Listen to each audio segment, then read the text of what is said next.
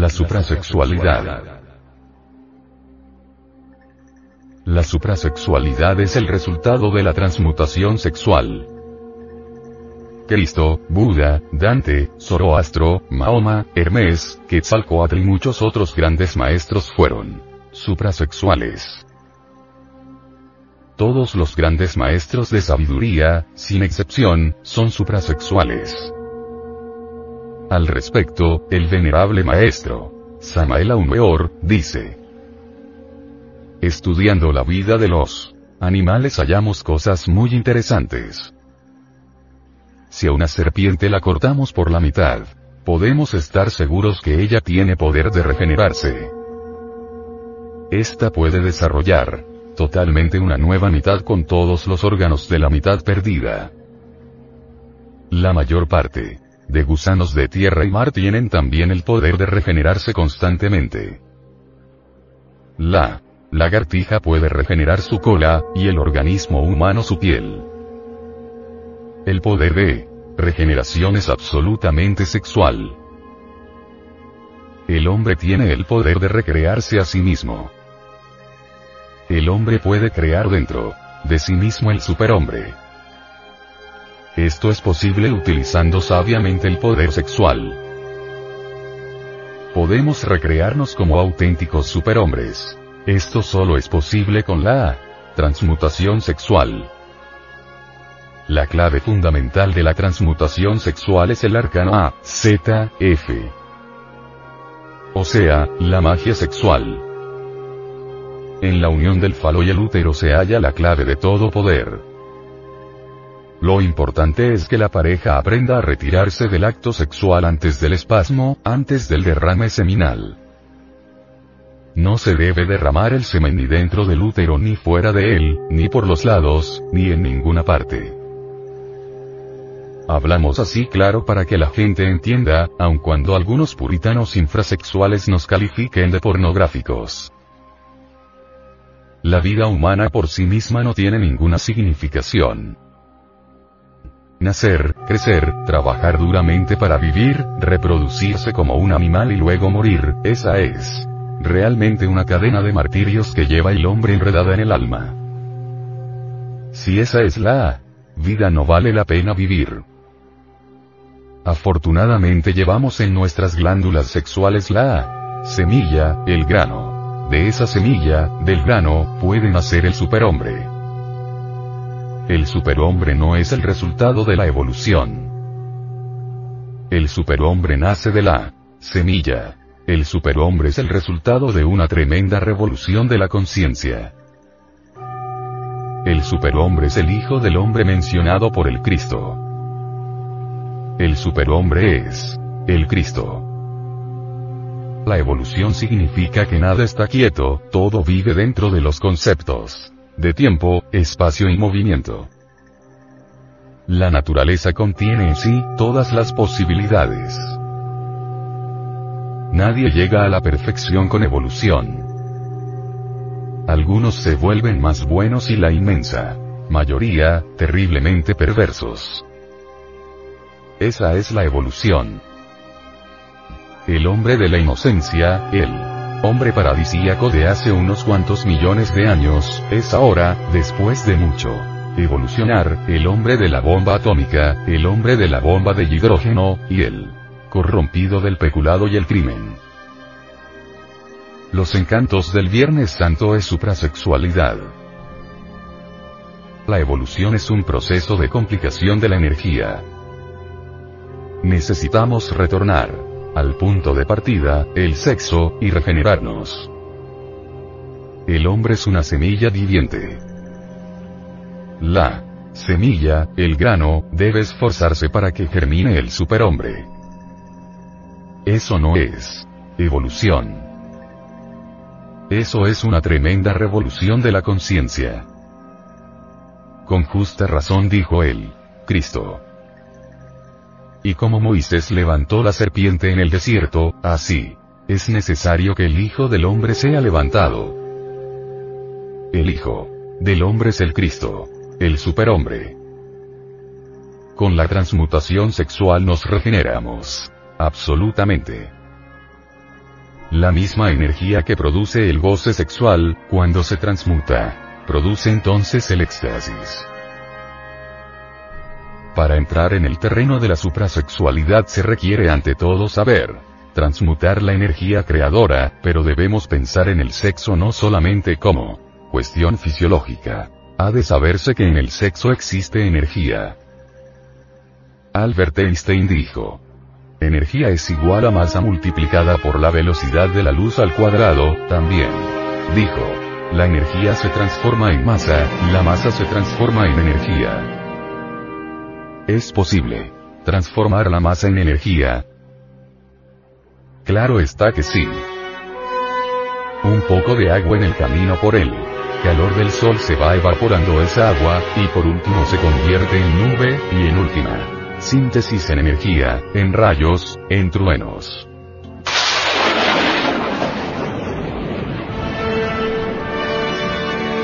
Todas las aguas de los mares y ríos se evaporan y se transforman en rayos y truenos, es decir, en energía. Lo mismo sucede con el ens. Semis, la entidad del semen, es decir, el esperma sagrado. Hoy se tiene la tendencia a considerar el esperma simplemente como una sustancia que secretan nuestras glándulas endocrinas sexuales. La palabra sagrada, acomodada al esperma parece como fuera de onda. Sin embargo, si ustedes estudian cuidadosamente el psicoanálisis de Sigmund Freud verán que él dice lo siguiente. Que las religiones en última síntesis tienen origen sexual. Yo estoy de acuerdo con Freud en este sentido. Si ustedes están de acuerdo bien, y si no también. Yo por mi parte sí estoy. Cuando uno estudia las religiones de las distintas tribus de Latinoamérica o de África o de Asia, puede evidenciar en forma directa que todas estas religiones, en todos estos cultos hay mezcla de lo sexual con lo místico, es decir, de lo religioso con lo erótico. En los templos, por ejemplo, se observan imágenes en posturas de tipo erótico. Copulando. Lo más importante es que esas posturas son consideradas sagradas en la tierra de los Devas. Recordemos las vestales de los templos. Recordemos que en los antiguos tiempos el falo era un símbolo sagrado. También se rendía culto al doni, es decir al órgano sexual femenino. No hay duda de que la lanza aquella con la que Longinus hirió el costado del Cristo, no es sino una viva representación del Falus. No hay duda, también, de que la copa ocalizó el santo grial por el cual pelearon todos los caballeros de la Edad Media, cuando salieron para la Tierra Santa, durante la época de las cruzadas eucarísticas, representan al Tony femenino, y como recuerdo de aquella búsqueda del Santo Grial, quedó la copa esa de las Olimpiadas, copa que se entrega a los vencedores en los Juegos Olímpicos. Así pues, en el terreno de lo suprasexual, el cáliz y la lanza son sagrados, el esperma es sagrado, porque en el esperma está contenida nuestra personalidad. Los alquimistas medievales veían en el esperma al vitriolo, por cierto que la palabra se Descompone así. Visitas interior terra rectificatur inveniur occultus lapidum. Visita el interior de nuestra tierra que rectificando, encontrarás la piedra oculta. Pero, ¿a qué piedra se referirían los alquimistas medievales? A la famosa piedra filosofal. Pero hay que fabricarla. Mediante el esperma sagrado y sus transmutaciones es posible lograr la piedra filosofal.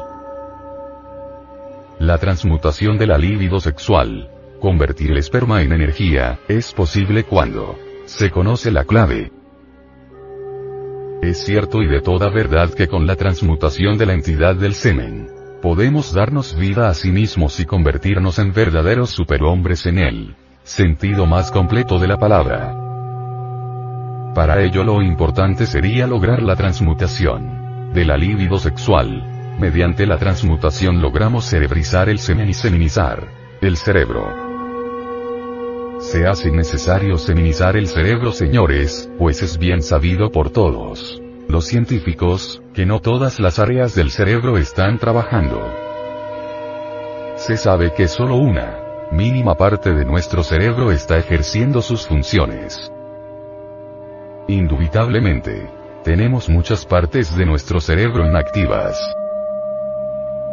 Si con el poquito de cerebro que está activo hemos logrado crear cohetes atómicos que viajan a la Luna, hemos conseguido aviones supersónicos que viajan a una velocidad extraordinaria.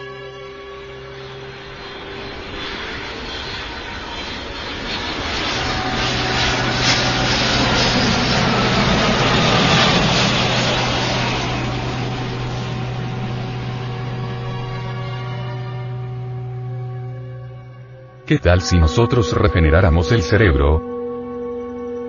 Si la totalidad de la masa encefálica trabajara, podríamos transformar este mundo, cambiarlo, hacerlo maravilloso. Pero hay que regenerarlo, seminizarlo, cerebrizar el semen y seminizar el cerebro. He ahí la clave. Es posible seminizar el cerebro.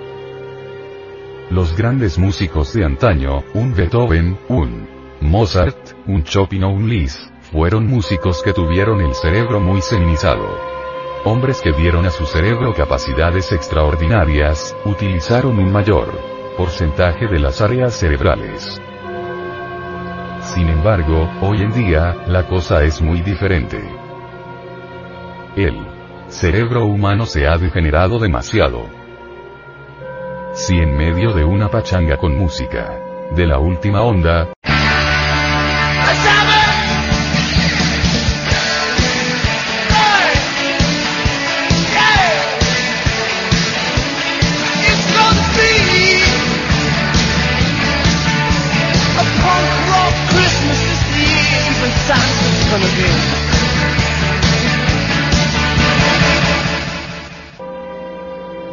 pronto alguien quita el disco y pone la novena sinfonía de Beethoven,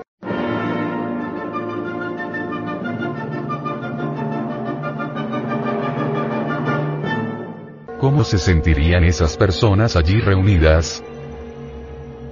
Claro que allí concluiría la pachanga, se retirarían de la casa dando por finalizada la reunión. ¿Y por qué? En él. Ayer, por ejemplo, cuando el cerebro no se había degenerado tanto como ahora, se bailaba al compás de la música clásica, de moda estaban Chopin,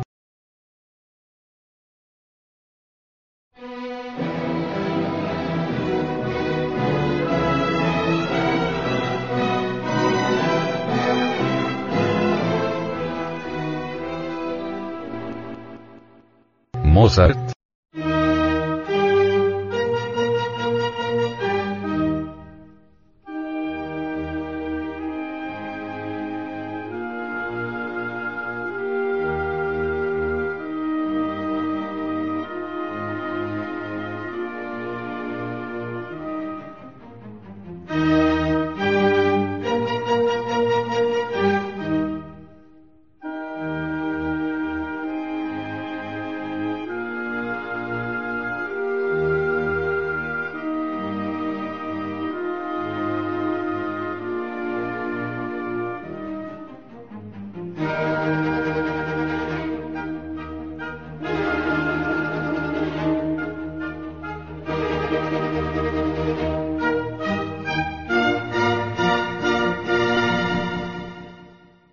Beethoven,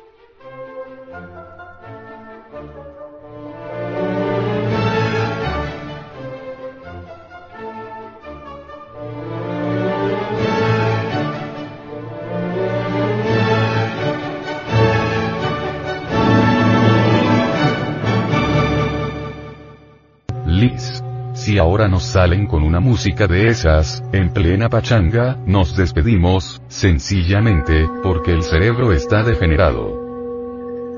Hay ciertas áreas que ya no pueden apreciar la buena música. Krumheller nos habló de cerebrizar el semen y de seminizar el cerebro. ¿Y por qué se ha degenerado el cerebro? Se ha degenerado sencillamente porque nosotros durante varios siglos hemos estado extrayendo de nuestro organismo la entidad del semen y no la hemos extraído únicamente para dar vida a unas criaturas, no. La hemos extraído porque nos ha gustado, porque ha sido un placer, por eso nos hemos dado gusto en la lujuria, pero el Paganini ha sido el cerebro, es el que ha tenido que pagar el plato. Ahora tenemos que ciertas áreas no están trabajando. Es posible regenerarlo, pero para regenerarlo hay que transmutar la entidad del semen, convertirla en energía, solo así podríamos feminizar el cerebro. La clave de la suprasexualidad es la siguiente. Conexión del lingam. Yoni, falo útero, sin eyacular jamás durante toda la vida lens seminis.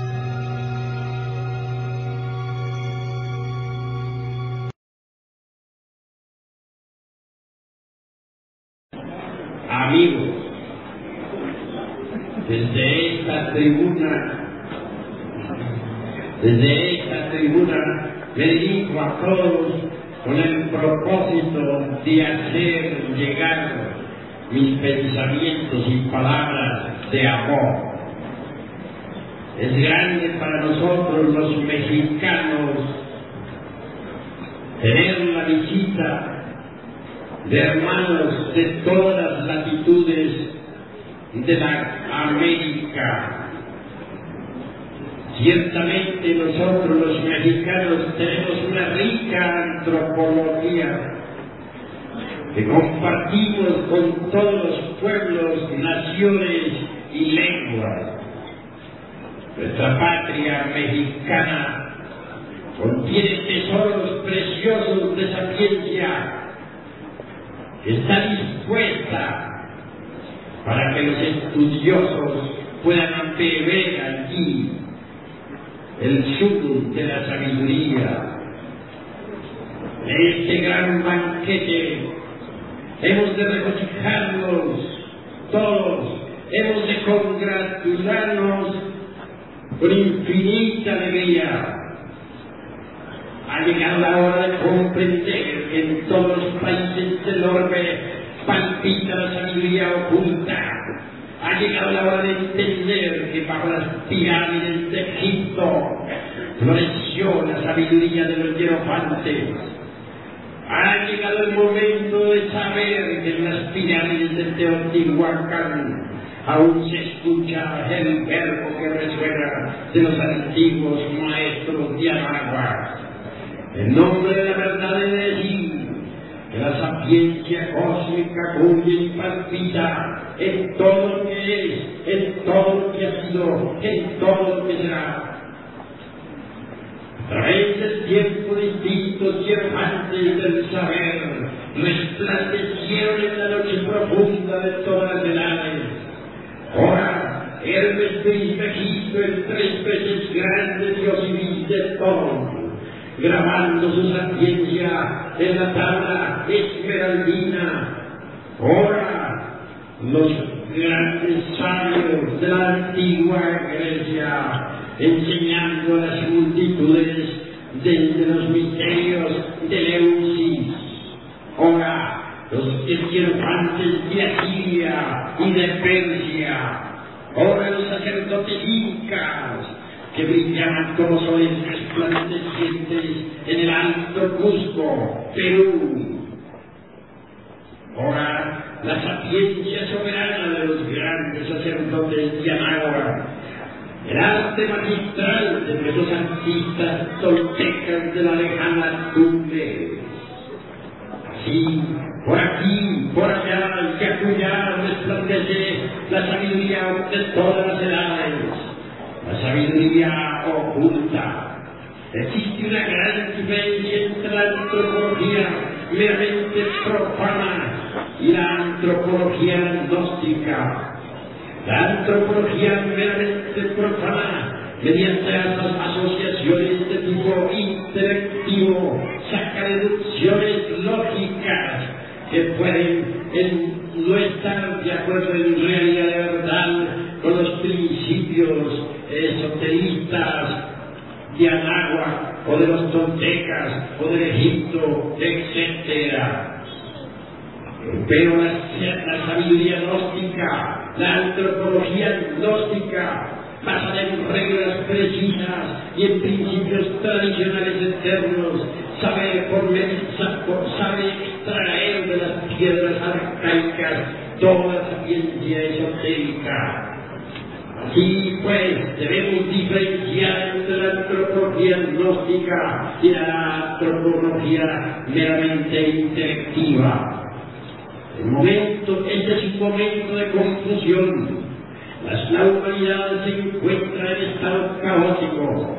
Hay crisis mundial y bancarrota de todos los principios morales.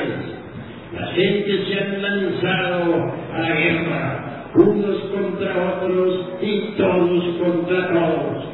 En este momento de, confusión mundial y de bancarrota de, de todos los aforismos y principios herméticos, no nos queda más remedio que ahondar en la sabiduría del pasado, extraer de los códices la orientación precisa para guiarnos en el momento presente. Beber en la fuente tradicional de la augusta sabiduría de la naturaleza. Buscar los primeros cauces de la sapiencia cósmica. El momento ha llegado en que nosotros debemos volver nuevamente a estudiar los libros clásicos pero con ojo avisor, sabiendo, sabiendo sacar de entre la letra que mata el espíritu que da vida. El hombre en sí mismo es un misterio. Los antiguos dijeron, no se te hizo, hombre, conócete a ti mismo y conocerás al universo y a los dioses. Ha llegado la hora de investigar a fondo salir al encuentro de nuestro propio destino, de ahondar en las profundidades de sí mismos.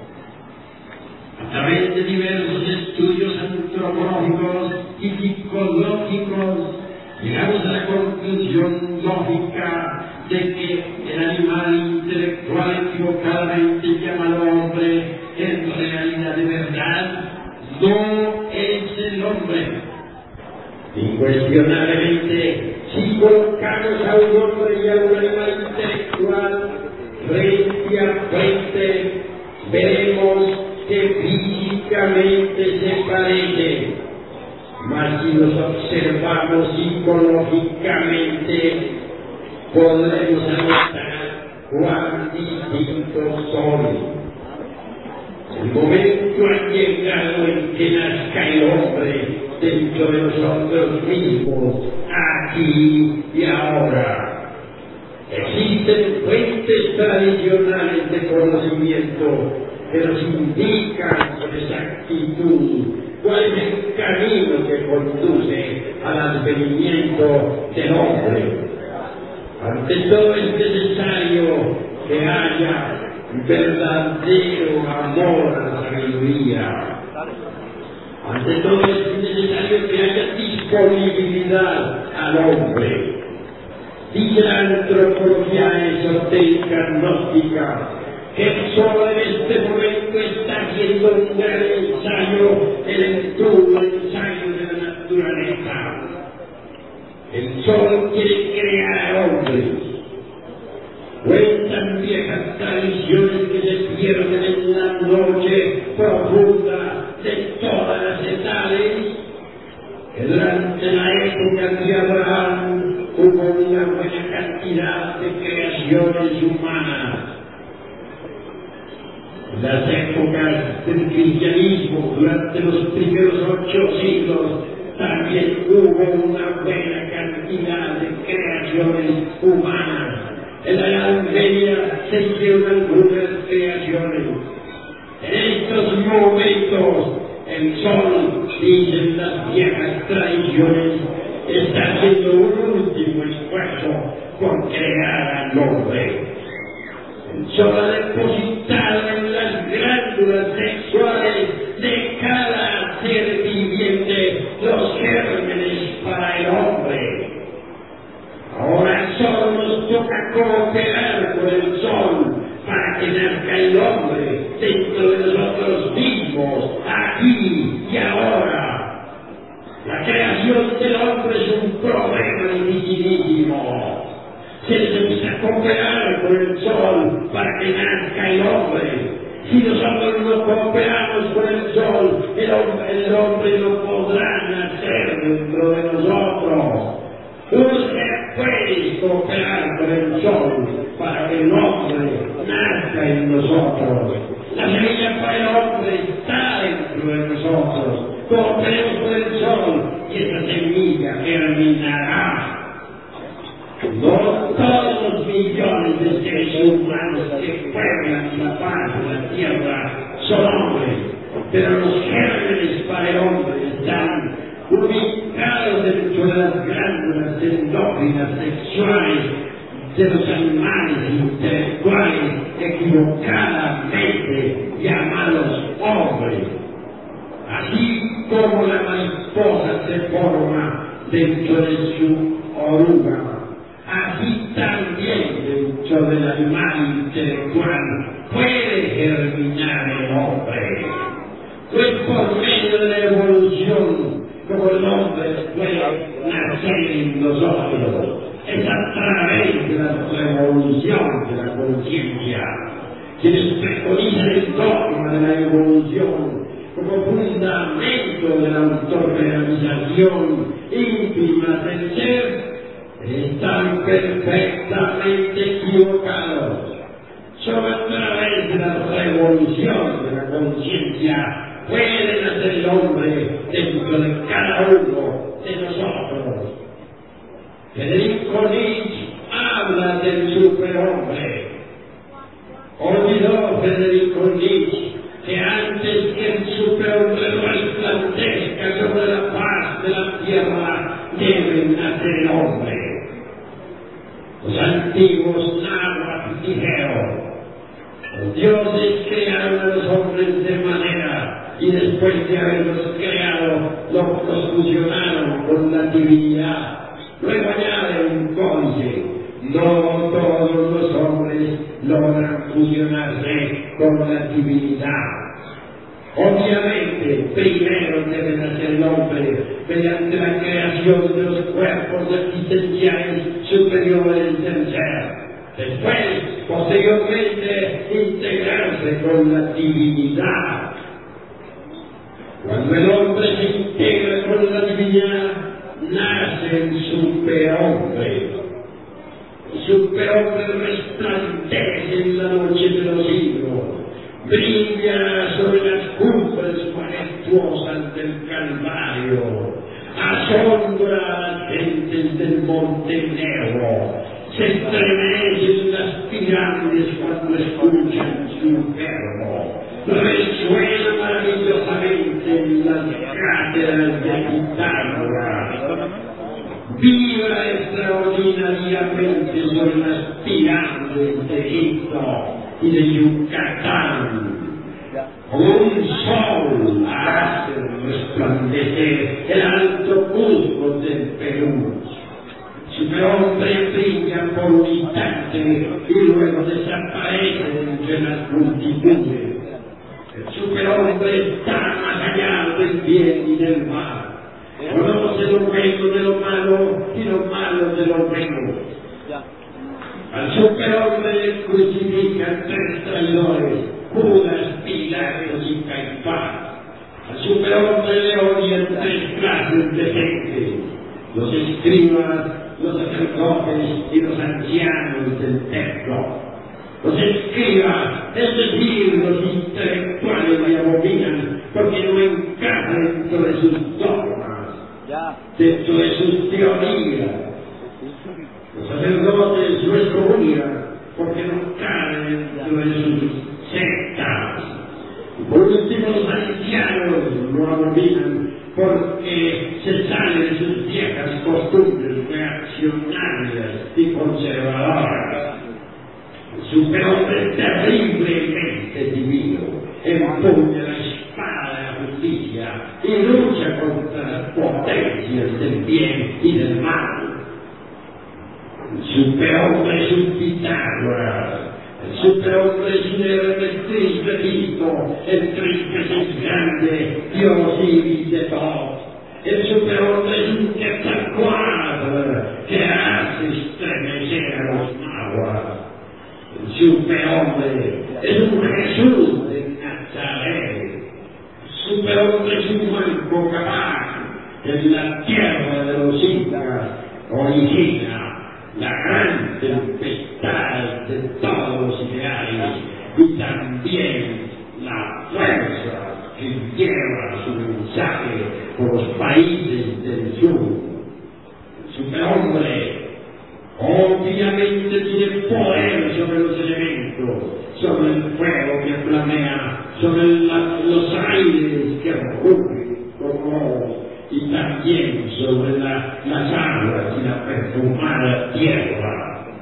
El superhombre, por encima de todos los dogmas y de todos los exclusivismos, desenvaina la espada y combate contra sí mismo, contra todo y contra todo. Ha llegado la hora de que nosotros nos preparemos para el advenimiento del superhombre. El hombre en realidad de verdad debe nacer antes que el superhombre resplandezca en los cielos estrellados de Urania.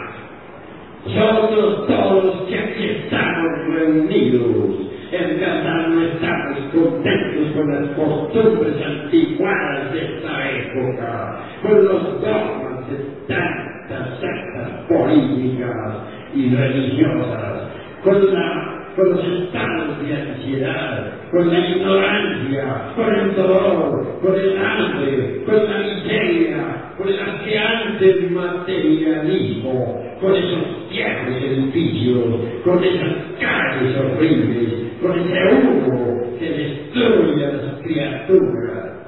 En modo alguno estamos contentos con tanta abominación, con tanta degeneración, con tanta decrepitud. Queremos una edad de oro, donde vuelva a resplandecer la sinceridad, una edad de oro, donde la inocencia reine soberana, una edad de oro, donde el perfume de la amistad y la de la cortesía embalse el ambiente glorioso de esta naturaleza siempre brillante, siempre pura. Amigos, si por algo estamos reunidos aquí es porque estamos descontentos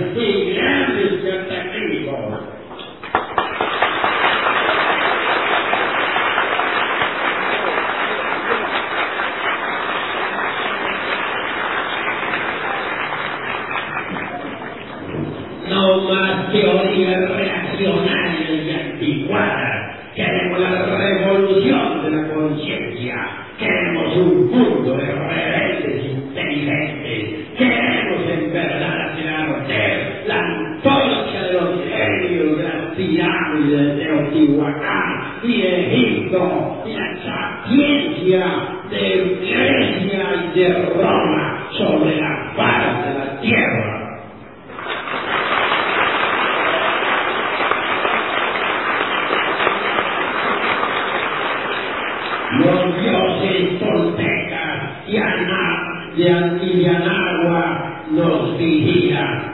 Los dioses mayas no han, mu- no han muerto. que el Santo no se va a rendir ante la corrupción de esta época perversa. Amigos, este gran banquete de la amistad es verdaderamente un banquete de luz, un banquete donde florece el verbo de los hierofantes, un banquete iluminado por el Cristo cósmico, un banquete donde vuelven a verse en las mujeres los ojos de las antiguas Sirias, los ojos de las sacerdotisas de Tebas y de Memphis, los ojos de esas divinas doncellas de las del sol y de la luna. Prote-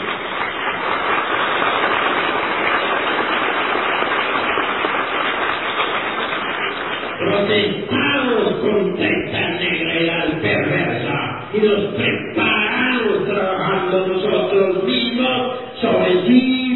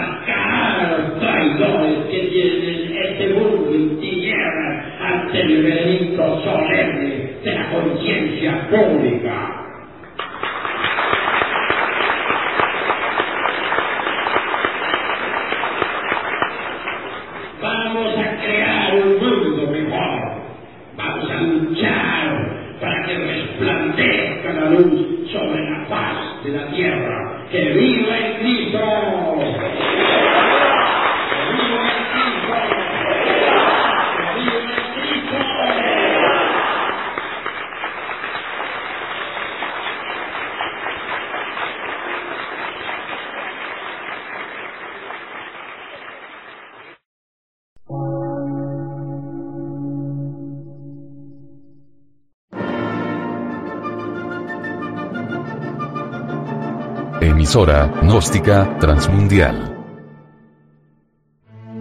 Por una nueva civilización y una nueva cultura, sobre la faz de la Tierra.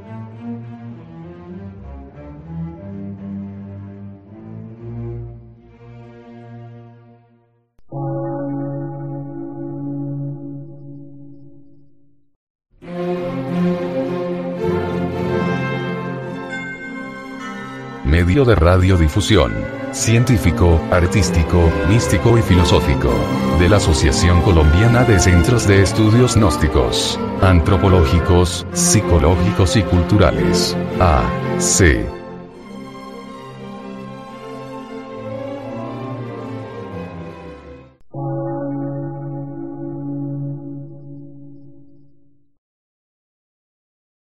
Lectura en movimiento. Difusión sin fronteras.